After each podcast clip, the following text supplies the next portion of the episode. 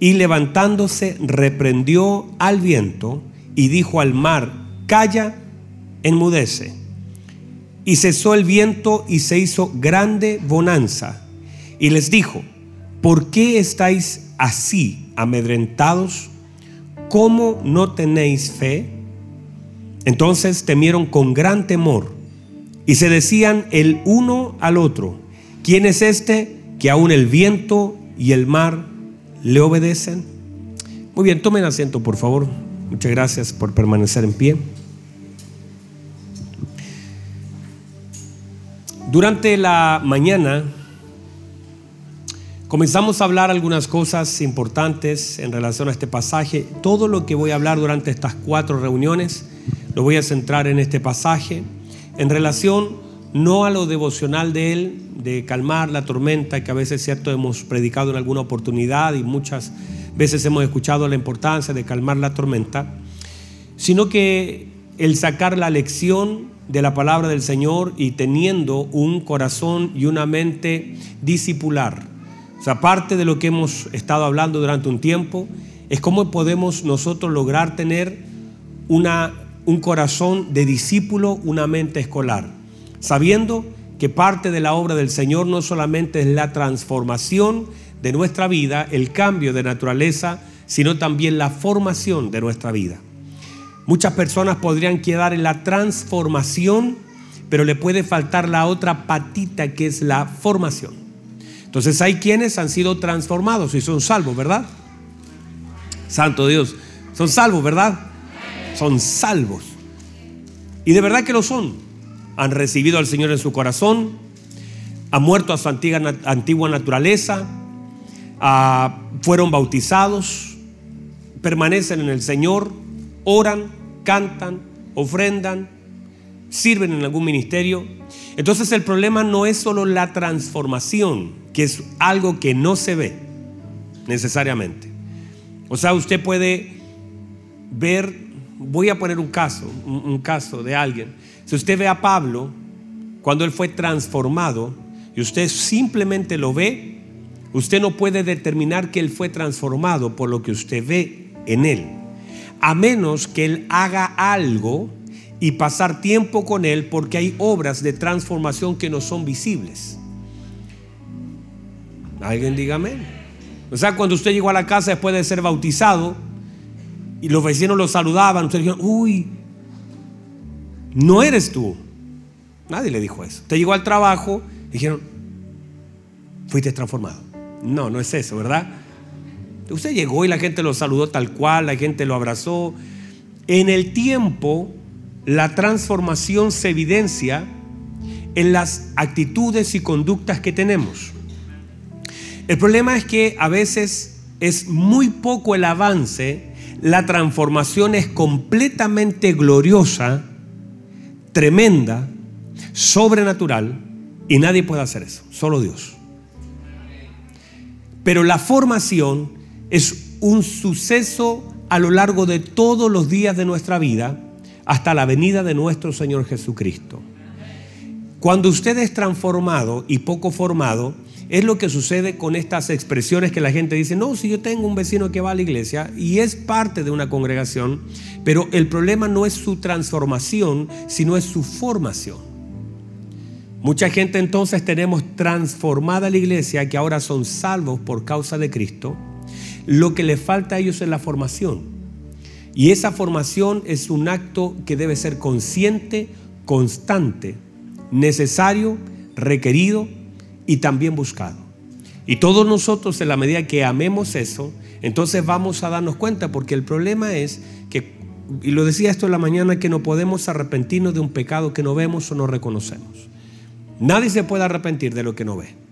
Entonces muchas personas solamente lo que hacen es orar por lo que necesitan, pero no arrepentirse por lo que hacen. Entonces mucha gente constantemente puede reconocer lo que le falta, pero no es capaz de arrepentirse por lo que hace. Alguien diga amén, por lo menos usted acá arribita ayúdeme. Amén. Entonces nos centramos en nuestras oraciones en lo que necesitamos, pero no tal vez nos centramos en nuestros errores que cometemos y en la formación que necesitamos. Es más, si nosotros nos centráramos más en la formación, tendríamos menos necesidades. Porque gran parte de lo que necesitamos y de las consecuencias de lo que hacemos es por la forma, eh, la falta de formación que tenemos. Un lengua, pero salió. O sea, los errores que cometemos muchas veces nacen desde la falta de formación. Si usted mira, fíjese y note por favor todos los dolores de cabeza que tiene, todas las cosas por las que sufre, y se va a dar cuenta que muchas de esas cosas pudieron haberse evitado si hubiésemos hecho algo diferente nosotros. No sé si hay alguien que reconozca eso.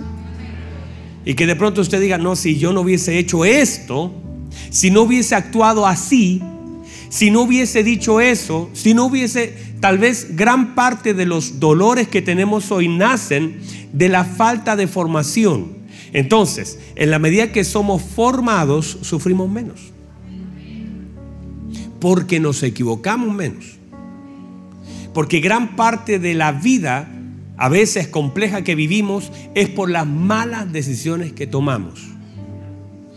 Alguien diga amén. Bueno, sigamos ahí.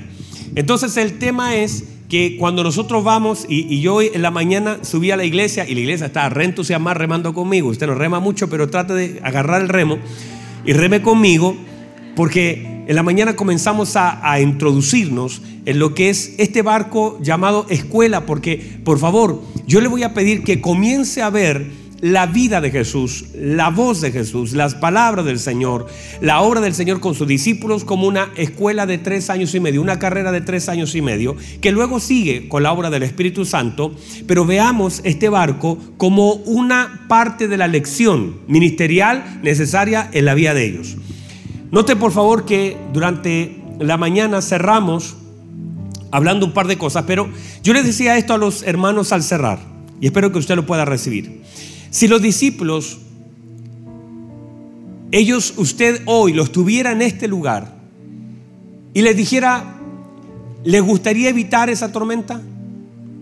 Le quiero decir con toda seguridad que ellos dirían no. En el momento uno sufre por lo que vive, pero luego de salir de la tormenta, uno agradece lo que vivió. ¿Por qué? Porque esa tormenta, imagínense que ellos, el, Señor dice, pasemos al otro lado. Y pensemos que ellos se meten en la barca y van en el barquito y llegan al otro lado y salieron del otro lado. Buenísimo, no pasó nada. una hora y media, dos horas, se estuvieron remando hasta llegar al otro lado y se acabó. Eso fue todo. Sin contratiempo, sin retraso, todo bien. Pero esto no es así. Lo que sucede es que en medio se levantó una tormenta, casi se ahogaron, reclamaron. Entonces, pero esa tormenta, si usted le pregunta a los discípulos aquí al final del camino, si la, preferirían evitar, les aseguro que dirían que no. ¿Por qué? Porque esa tormenta reveló el nivel de su corazón, la falta de fe, mostró su desviación en muchas áreas, pero también manifestó la gloria de Cristo. Entonces al final ellos lo que deben hacer es agradecer la tormenta. Cuando uno llega al final de cada tormenta de la vida, uno lo que hace es agradecerla, porque uno cuando la vive reclama por lo que vive, sufre por lo que vive, pero cuando termina y uno puede conocer mucho más al Señor, uno dice, esto mejor nunca lo hubiese evitado, tendría que haberlo agradecido mientras lo vivía, porque finalmente hay cosas que no vamos a evitar, pero la manifestación de la gloria de Dios es tan grande que finalmente terminas agradeciendo las cosas que un día reclamaste, solo porque no entendías que eso va a manifestar una gloria mayor y vas a conocer mucho más al Señor yo no sé si hay alguien acá, pero hay cosas en nuestra vida que ahora mismo estamos en medio de la tormenta y usted dice, yo debería estar reclamando, pero no, voy a agradecer porque lo que vas a conocer en esa tormenta te va a ayudar para el resto de tu vida. Vas a ver la mano de Dios, la gloria de Dios, el favor de Dios y eso, hermano, es más grande que el dolor que puedas sentir ahora mismo. Así que cuando yo le pregunte el próximo año cómo le fue con la tormenta, usted va a decir, ay, santo Dios, pastor, qué buena tormenta vivimos. Yo, yo, lo veo en las cosas que me tocó vivir y aprender de aquellas cosas que en un momento pasé.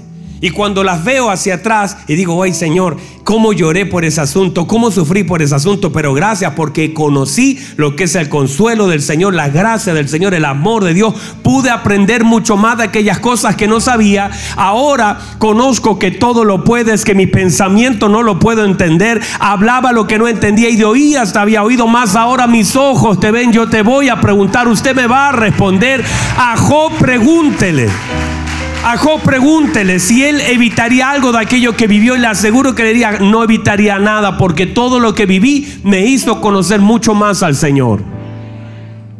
Entonces, conociendo esto, las lecciones de este barco en nuestra vida, número uno, subámonos al barquito, tiene que ver uno con el conocimiento y que ahí nos quedamos en la mañana. El conocimiento, diga conmigo conocimiento. Básicamente el conocimiento de aquello que nosotros creemos que tenemos del Señor. Podríamos de hecho subirnos al barquito, caminar con el Señor, pero no conocerle. Y de verdad es que muchas personas llevan años y los años no suman conocimiento, sino solo experiencia. Y ahí, de ahí que personas que llevan tan poco en la iglesia tienen un alto conocimiento porque en realidad se introducen con hambre a buscar del Señor. Y no solamente pasan tiempo, sino que el tiempo es un elemento importante que podemos usarlo a favor del conocimiento, pero no quiere decir que sea determinante de él. O sea, yo podría decir, usted va a ver que hay personas que llevan 20 años en un lugar y en realidad no es solamente que no conozcan, sino que es un conocimiento que nosotros llamamos integrado. El conocimiento integrado no es algo que sé, es algo que vivo. El problema cuando el conocimiento queda como en, una, en un estante, ¿verdad? Ah, ¿Cuántos libros de cocina tiene usted? Por ahí tendrá alguno guardado, un librito de cocina. El problema es, ¿lo, ha usado alguna vez? ¿Cuántas máquinas de hacer ejercicios tiene? Y les puedo decir si la ha usado o no sin que me lo diga. o sea, tenemos cosas que están ahí, son nuestras, las conocemos, solo que no las ocupamos no están integradas. De hecho, yo creo que usted va al supermercado y dice, no, mira, voy a llevar este cereal, esta avena. Y después no las usa. Alguien diga amén. ¿Por qué? Porque hay cosas que tenemos, pero no han sido integradas. Las tenemos y parece que nos causan, no sé si más bien culpa el tenerlas. Yo tengo una máquina de trotar es el colgador de ropa más caro que, he comprado alguna vez. Seguramente usted también tiene por ahí un par de cositas que compró y simplemente no están integradas en nuestra vida. Son parte de nuestra vida, nos estorban a veces, están ahí y tenemos la esperanza en algún momento de usarlas. Alguien diga amén, por favor. Entonces usted y yo a veces solamente tenemos un conocimiento no integrado. Por, eso cuando, por ejemplo, yo, yo como algo, esto, esto afuera puede ser muy bueno, puede tener muchas vitaminas, puede tener muchos minerales, puede tener eh, muchas proteínas, qué sé yo. Pero si está afuera, yo lo voy a ver, lo voy a conocer, pero no lo voy a integrar. A menos que... Está bueno. Lo integre. Y el alimento viene a integrarse y a generar algo. Porque el alimento luego de entrar al órgano pasa por procesos. Algo de quimo, quino, no sé, que se transforma. Ustedes saben mejor que yo, no voy, a explicar eso porque no es mi tema hoy. Otro día se lo explico. Sino que entra, se transforma y luego eso eh, se va a diferentes partes del cuerpo como energía, se integra. ¿Verdad que sí? Entonces, de la misma forma, la palabra del Señor debe ser integrada. El conocimiento integrado es la forma en cómo me voy a conducir. No solamente queda acá como lo que sé, sino como lo que hago. Alguien diga amén. Entonces, El tema es que esa integración se manifiesta no solo por lo que digo, sino por lo que hago de aquello que digo. Y a veces justamente vamos conociendo al Señor en los peores momentos de la vida. En este caso, los discípulos terminan diciendo esta frase que es muy conocida. ¿Quién es este? Y uno le hace la pregunta y usted no lo conocía. No se subió con él, no caminó con él, no lo escuchó. ¿O será que lo que puede conocer ahora de Él es distinto a lo que usted pensaba quién era? O sea, podemos saber quién es Él, pero no saber lo que Él hace. Podríamos saber quién es Él, pero no entender lo que Él quiere hacer. Entonces parte de lo que Él es se manifiesta básicamente por la autoridad. Lo que ellos no conocen de Él es la autoridad que Él tiene. Él sabe que pueden decir, no, si se llama Jesús, su mamita María, su papito José nació en Belén, me llamó, e, eso lo pueden relatar. El problema es que ese es un conocimiento que está limitado porque todavía no hay algunos eventos que lo puedan revelar más profundamente. Entonces parte de esa autoridad no conocida se manifiesta por esta tormenta. O sea, la tormenta vino a destapar algo llamado autoridad. Y parte de esa autoridad que es, míreme por favor, la obediencia es el reconocimiento a la autoridad. Lo vuelvo a decir, la obediencia es el conocimiento a la autoridad, es el reconocimiento. Si reconozco la autoridad, lo manifiesto por medio de la obediencia. O sea, quiere decir que muchos de los problemas de nuestra obediencia es la falta de reconocimiento de su autoridad. O sea, si nosotros sometemos nuestra voluntad a todo lo que ejerce autoridad sobre nosotros. Por eso usted, si usted no supiera nada, si usted viniera del espacio exterior, si usted fuera un ET, viene de Júpiter, pensemos, llega a la Tierra, ¿verdad? Sígame con este. Y usted llega, agarra un auto y se para delante de usted un policía tiene su piocha de policía, tiene su gorro de policía, tiene su bastoncito de policía, su credencial de policía, todo. Y el policía está en la calle y le hace parar. Y usted viene de otro mundo, no tiene idea. Tal vez a usted ni le importa, ni le interesa, ni para, solo sigue. ¿Por qué? Porque usted no puede reconocer una autoridad que no conoce. Porque solamente podemos obedecer a una autoridad que conocemos. ¿No le ha pasado que de pronto usted, los que tienen negocio, vienen y le dice a alguien, por ejemplo, alguien dice, hola, ¿cómo está, señor? Lo vengo a visitar a su negocio. Yo dice, hola, ¿cómo está? Y dice, páseme sus papeles, por favor. Páseme sus facturas, páseme su libro de venta. usted lo queda mirando y dice, ¿y quién es usted? ¿Cómo le voy a pasar mis papeles? Entonces él saca una credencial y dice impuestos internos. Y ahora con esa credencial usted lo trata bien. Dígame, por favor.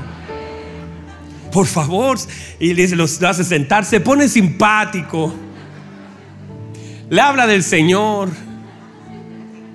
Le sirve un café, clama y dice, ten misericordia, Señor. ¿No es verdad? ¿Por qué usted reacciona a esa persona? ¿Por lo que es o por la autoridad que ahora conoce que es? Ah.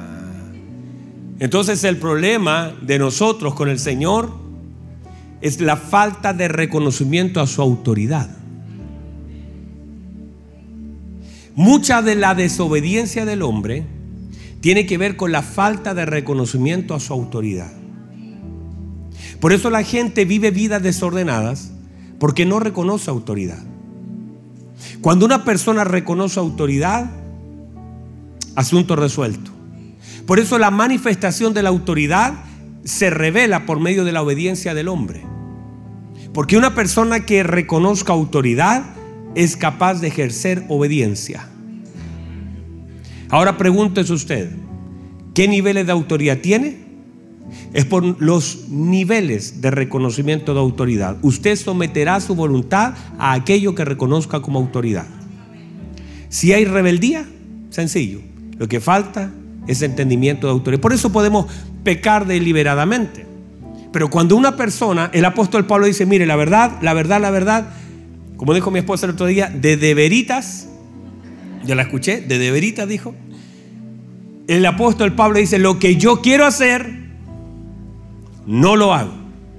Y lo que quiero hacer, o sea, lo que no quiero hacer, hago y lo que no quiero hacer, ¿cómo era? A ver, lo que... Por andar hablando de veritas, lo que no quiero hacer, eso hago. Y lo que... Es, quiero estar atentos. ¿Y por qué? Porque Él reconoce autoridad.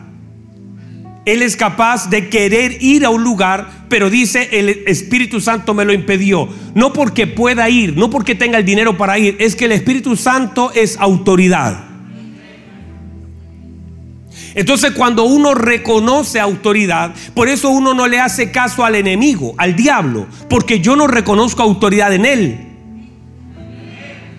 Cuando uno le hace caso a los deseos de la carne es porque hay una autoridad de los deseos en la vida del creyente y hago lo que el deseo me indica que yo haga. Pero uno obedece al Señor si cree que Él es autoridad y obedezco a su palabra porque reconozco la autoridad de la palabra en mi vida y por eso obedezco la Biblia, obedezco a la voluntad del Señor porque reconozco en Él su señorío sobre mi vida. Entonces, gran parte del problema de la desobediencia del hombre se soluciona con la revelación de su autoridad.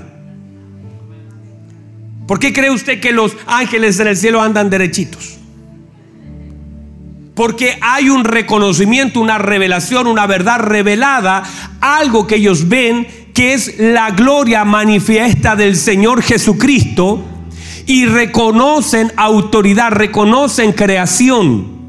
Por lo tanto, hay una sujeción absoluta, una obediencia total. A lo que el Señor dice, eso se hace. Así también si la iglesia comienza a entender señorío, soberanía, autoridad, gobierno. Por eso cuando la, la Biblia comienza, la Biblia comienza de esta forma. En el principio Dios creó los cielos y la tierra.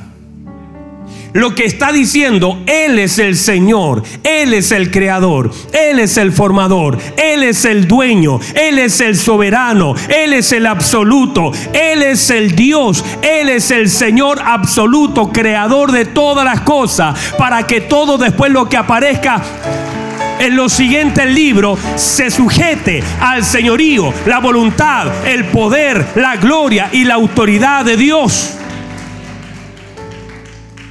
Pero si te dicen eso y tú haces lo que quieres, ¿qué sentido tiene?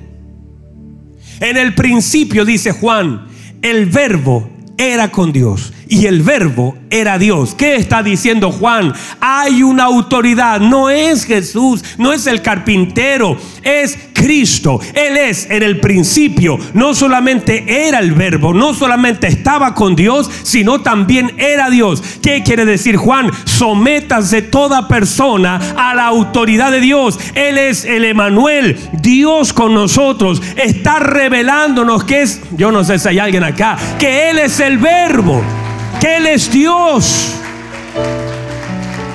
De ahí en adelante cualquier cosa que el Señor haga es simplemente la revelación de lo que Él es.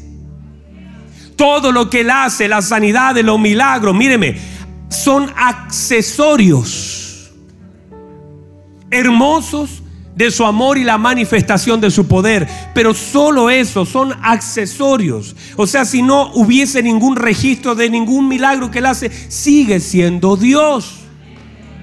Si no hay ningún registro de que él caminó sobre las aguas, sigue siendo Dios. No deja de ser Dios porque no hizo algo. Él es el Dios creador. Por eso el apóstol Pablo, cuando le habla a la iglesia en Colosa, dice, Él es el primogénito. En Él está todo lo creado, por Él subsisten todas las cosas. por Él, de Él y para Él fueron hechas todas las cosas. Entonces se está poniendo en autoridad, en gobierno, en señorío la vida de Cristo. De ahí en adelante todo lo demás es porque tú no puedes obedecer sin reconocer autoridad. No sé si está ahí. ¿Qué hace usted cuando su hijo le desobedece? Yo soy tu padre, dice la película. Dígame por último esa película. Cuando de pronto los niños quieren hacer lo que quiere, ¿qué le dice usted? A ver, a ver, a ver, el papá en esta casa, ¿qué está haciendo usted? Está haciendo que el niño refresque la autoridad para que ejerza obediencia. El problema es que mucha de nuestra desobediencia nace desde el desconocimiento de su autoridad. Por eso, cuando ellos dicen, ¿y quién es este que los vientos, el mar y todo esto le obedece? Ellos están en la lección del reconocimiento de la autoridad. ¿Para qué? Porque ellos noten, reconocemos autoridad sobre los vientos reconocemos autoridad sobre el mar, reconocemos autoridad sobre la atmósfera, la creación, y dice, y le obedecen. ¿Por qué? Porque la obediencia está sujeta a la manifestación de la autoridad. Ahora pregúntese usted hacia adentro, ¿por qué le cuesta tanto obedecer al Señor? Y la respuesta será sencilla, por la falta de reconocimiento, conocimiento, entendimiento y revelación de la autoridad. No sé si hay alguien ahí. Estoy engordando acá arriba, hermano. Entonces, están acá todavía. Entonces el problema a veces se soluciona no solamente leyendo, sino entendiendo. Y gran parte de nuestra vida, el problema es, es que esta falta de conocimiento siempre se manifestará por la falta de obediencia. Entre más le conocemos, más le obedecemos. Y lo que intenta hacer toda esta obra satánica en este tiempo es generar independencia y separar a Dios de los hombres y tratar de posicionar a Dios en un lugar que Él no tiene. La ciencia, el mundo, trata de sacar de la ecuación a Dios, minimizar lo que Él es para que nosotros no reconozcamos su autoridad. Entonces, nosotros, la iglesia del Señor Jesucristo, le obedece porque reconoce la autoridad del Señor sobre nosotros. Él es mi Señor, Él es mi Salvador, Él es mi autoridad, Él es el Señor de los cielos y la tierra. Usted va a ver a David siempre reconociendo la autoridad, el señorío. Oh Señor, cuán grande es tu nombre en toda la tierra. Tus manos hicieron los cielos, formaron las estrellas. Entonces reconoce autoridad y reconoce dominio, reconoce presencia. Entonces resolvemos el tema de la obediencia con el conocimiento de su autoridad. Diga amén a eso. Entonces dentro de esto, las condiciones Número dos, de los 14 puntos que tenemos para hoy. Número dos, las condiciones. Diga conmigo condiciones. Las condiciones en las que estaba esta situación. Mire por favor. Las condiciones eran complejas porque ellos estaban en un barco y eso tiene que ver con vulnerabilidad. El hecho de perder cierto control en aquellas cosas que estoy viviendo. La noche para una mente judía estaba cargada de mitos, de cosas que en realidad simplemente estaban en la mente de ellos, pero afectaban su corazón y sus pensamientos. Entonces, el escenario en el que se enfrentaba, la Biblia dice, note por favor, y yo le voy a pedir que cada cosa que la Biblia diga, enseñe, muestre, recalque, es intencional. No hay una palabra en la escritura que no sea intencional. Alguien diga amén. Y dice la Biblia que aquel día cuando llegó la noche, les dijo, pasemos al otro lado. Si Él le dice lo mismo por la mañana, ellos le dicen, vamos a esperar en la noche para pasar, quizás ellos le digan, no esperemos. Pero dice que cuando llegó la noche les dijo, eso es un acto intencional de Dios para llevarlos a un escenario donde el Señor quería tenerlos. O sea, por favor, Dios quiso tenerlos en ese escenario. Ahora, el problema es que una tormenta en una casa es romántica. Alguien, no sé ustedes, son poco románticos. Imagínense una, una tormenta, truenos, relámpagos, y usted al lado de una chimenea con su esposa, con una polera musculosa. Solo la polera, ¿verdad? Unos quesitos ahí, romántico, ¿verdad? Qué lindo, música. Y usted ahí y la tormenta y, tu esposa te abraza y dice, ay, tengo tranquila, yo estoy acá. ¿Qué va a hacer contra un rayo? Pero bueno, él. Para darle ahí honor al romanticismo. O sea, en una, en una casa el escenario cambia. Muchos de nosotros nos gusta la lluvia. ¿Verdad que sí? A mí me gusta la lluvia, cuando llueve, sentir la lluvia, ver todo eso, es muy lindo en general. Pero el, problema es el escenario, porque una cosa es tener la lluvia, ¿cierto? Desde la casa, mirarla por la ventana como caen las gotas, y otra cosa es estar en medio del mar en una tormenta. Es la misma agua en un escenario diferente. De día, incluso la tormenta puede ser más llevadera porque por último ves algo. En la noche, Usted sabe que eso se encendían solamente antorchas para iluminar en ese tiempo, no habían ampolletas, linternas. Entonces la oscuridad, el viento, el mar, todo lo que era eh, para ellos en su mente la noche, o sea, el escenario era complejo. ¿Verdad que sí? Ayúdeme, usted no me, no me ayúdeme a remar, ¿verdad que sí? Entonces, ¿por qué es tan compleja? Porque finalmente hay, sentidos involucrados en el asunto.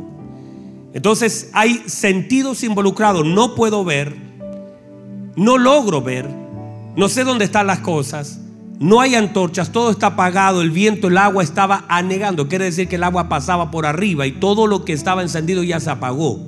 Por lo tanto, lo único que eran gritos que se podían oír en el barco. El tema es cómo reaccionamos cuando perdemos el control. A esto, parte de la lección tiene que ver con el control. O sea, la clase también en el barco tiene que ver con el control.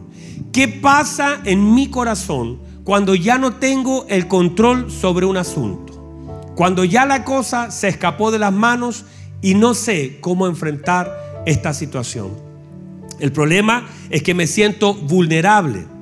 ¿Qué pasa? Que nosotros confiamos en los sentidos. Por eso el Señor Jesucristo también dijo algo muy hermoso. Dijo, bienaventurados los que no creyeron, los que no vieron, pero sí, eh, ando torcido hoy día, los que no vieron, pero sí creyeron. Bienaventurados los que no vieron, los que no vieron. Bienaventurados los que no conectaron sus sentidos, los que no pudieron tocar ni ver, pero creyeron. Hay personas que no tienen la capacidad de ver, pero sí tienen la capacidad de creer.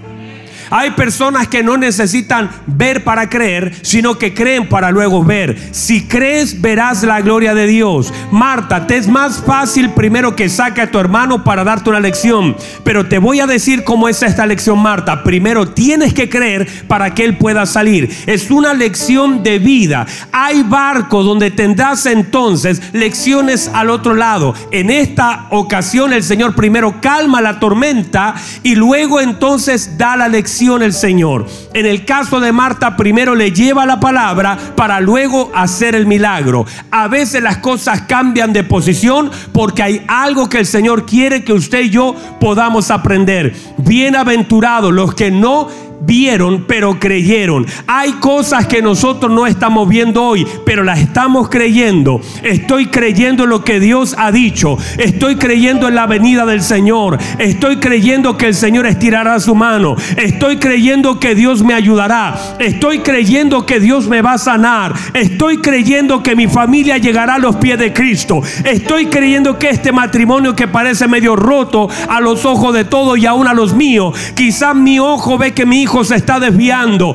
pero mi fe hace creer que Él volverá a los caminos del Señor, porque yo estoy creyendo no a través de lo que veo, sino a través de la fe. Por eso lo oro con todo mi corazón. Entonces ahí es donde la iglesia debe atender a esto. No a los sentidos. ¿Por qué? Porque a veces los sentidos se estorban. A veces los sentidos se estorban porque a veces los sentidos juegan en contra de aquellas cosas que Dios quiere hacer. Entonces, no es que sean malos los sentidos, sino que los sentidos deben ser entrenados.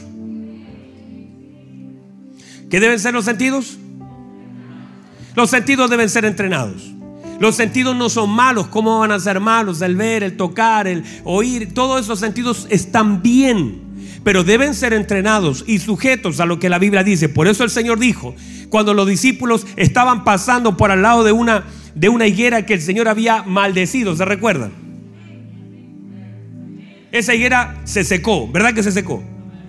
Y Pedro dice pasando al otro día, mire, intencionalmente el Señor lo lleva por el mismo camino, pasa por el mismo lugar y Pedro que se acordó de la maldición del Señor sobre esa higuera, que pudo haber sido una bendición, ¿verdad?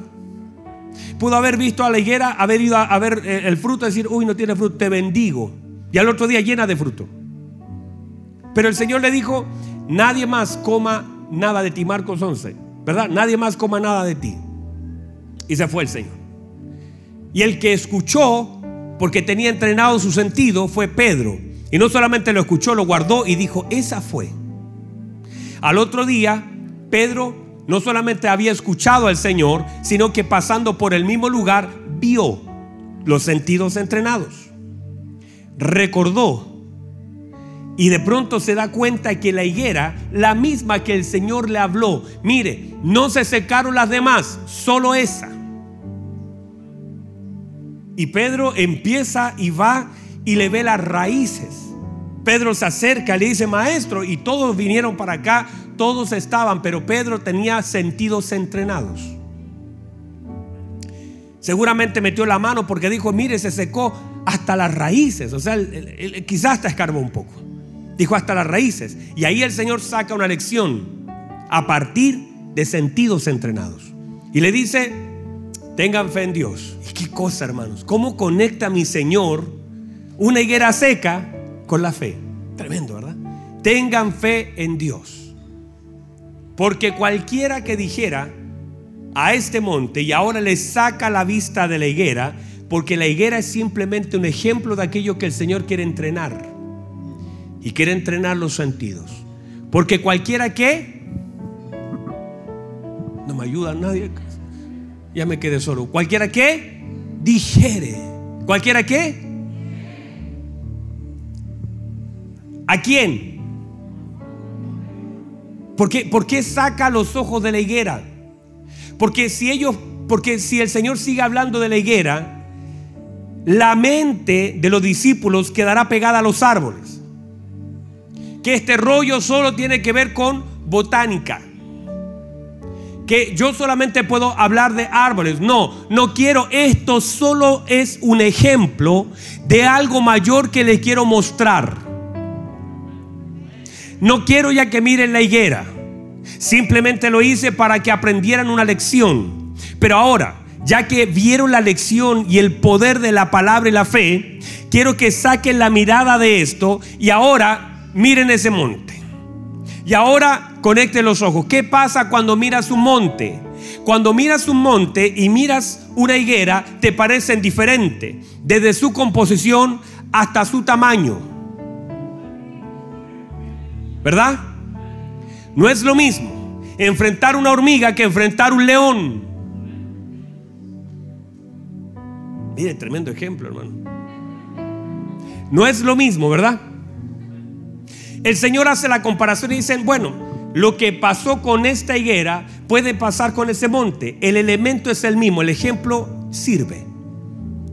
Así que cualquiera que diga ese monte y los ojos de los discípulos ya no estaban en la higuera, sino que estaban entrenados en el monte. Y dice el Señor, así que cualquiera que dijere a ese monte y apunta a un monte, quítate de aquí y échate en el mar y no dudar en su corazón, sino que crea lo que diga será hecho. Y lo que está haciendo el Señor es usar el ver usar el oír, usar el decir. Está usando todos los elementos del hombre para poder entrenar los sentidos del hombre. Le hago una pregunta. ¿Vio bíblicamente algún monte moverse? ¿En sentido de algún discípulo que movió un monte? No, ¿verdad?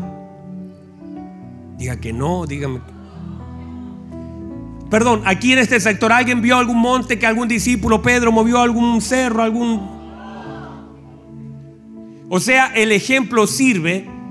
Lo que el Señor estaba hablando no tiene que ver con andar moviendo la geografía de la tierra, sino que entiendan el principio de fe que para entrenamiento, fortalecimiento, dirección, entendimiento, luz, hay cosas que el Señor puede mover, solamente que el tamaño de las cosas que vemos, si no tenemos sentidos entrenados, vamos a considerar que es mucho.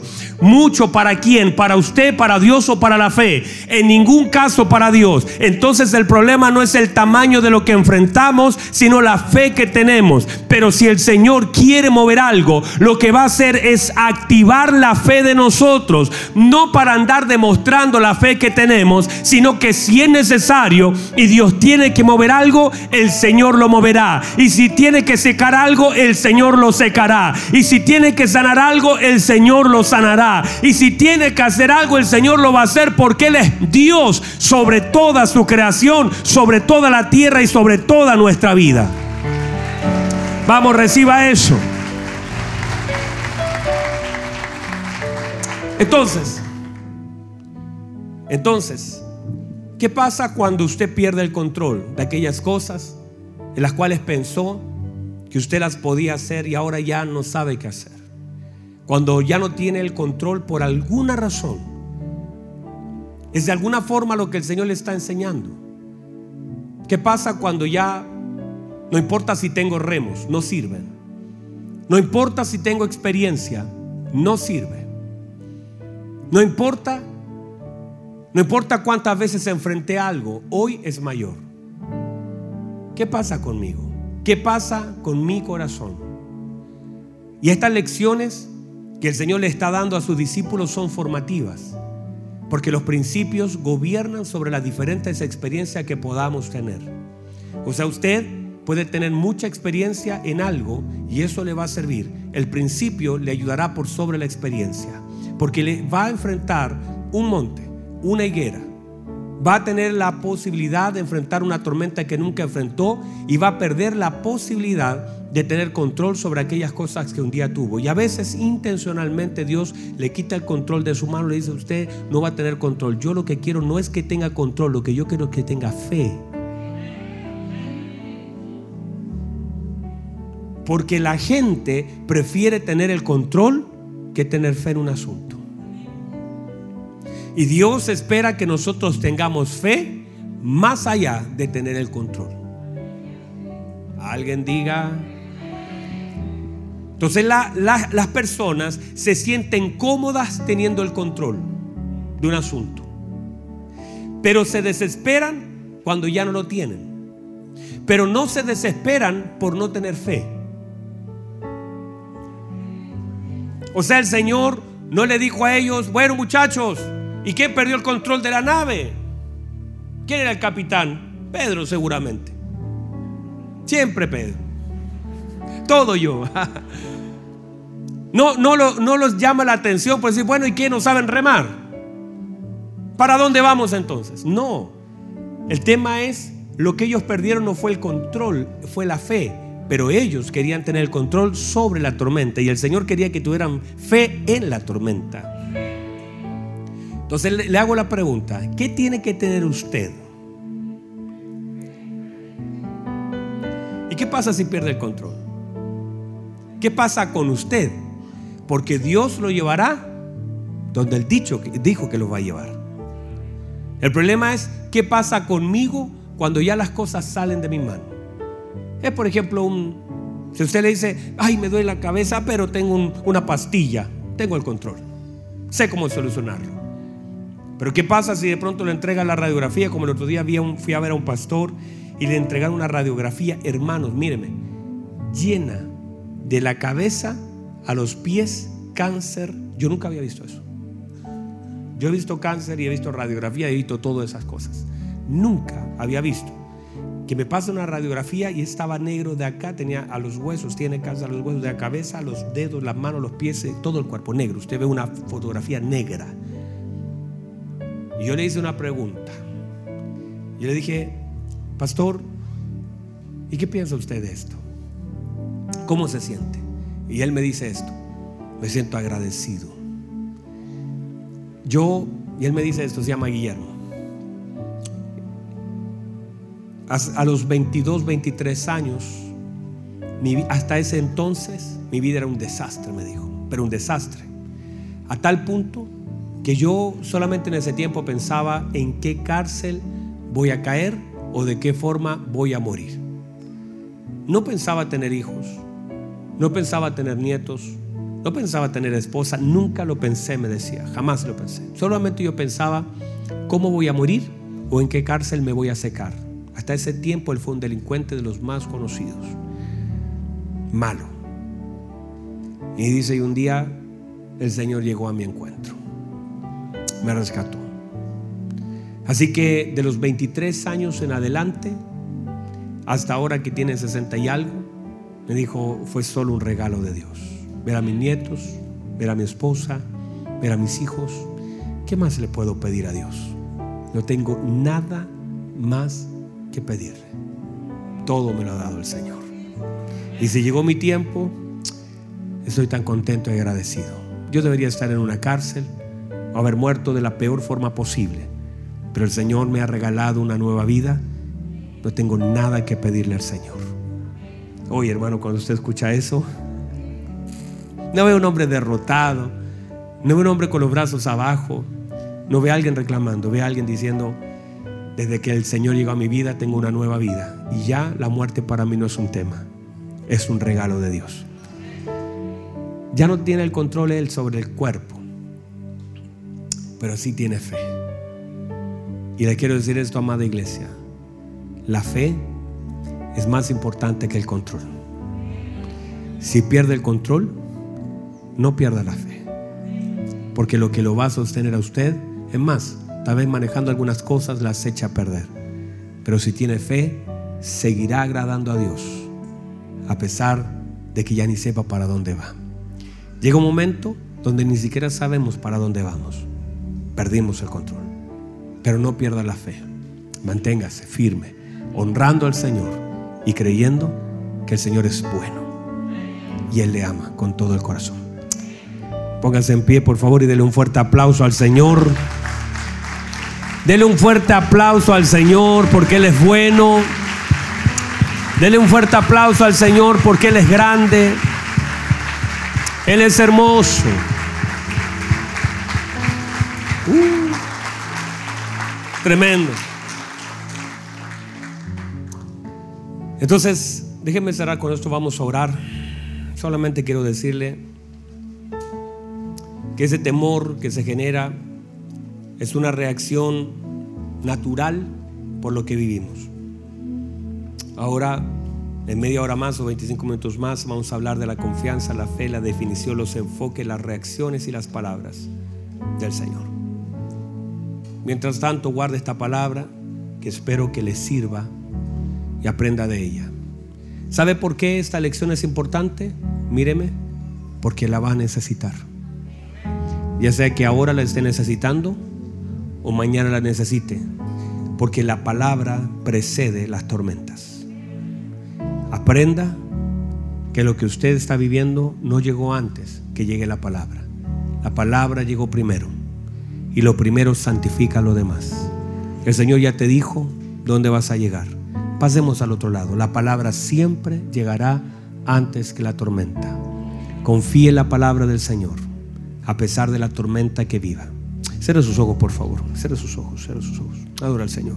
Ahí donde está, dígale, Señor, hay tantas cosas que ahora estoy viviendo, o tal vez que ya viví o que viviré. Pero Señor, que mi fe no falte. Levante sus manos, levante sus manos, adora al Señor. Dígale, Señor, que mi fe no falte. Mi fe no falte. Dígale, Señor, en medio de las cosas que estoy viviendo, que estoy sintiendo, que mi fe no falte. Levante sus manos, levante sus manos, adora, adora, adora. Dígale, Señor, te amo. Señor, te amo. Lo que no va a faltar es mi confianza en usted. Podemos sufrir, pero no estoy dispuesto a desconfiar. Podemos llorar, pero no estoy dispuesto a desconfiar. Voy a confiar en mi Señor. Él no falla, Él no cambia. Él es el mismo. Él es mi Señor. Él es mi fortaleza. Los escenarios van a cambiar, mi Señor no cambia. Los problemas van a cambiar, mi Señor no cambia. Los problemas van a cambiar, las promesas continúan. Levante sus manos. Adora al Señor.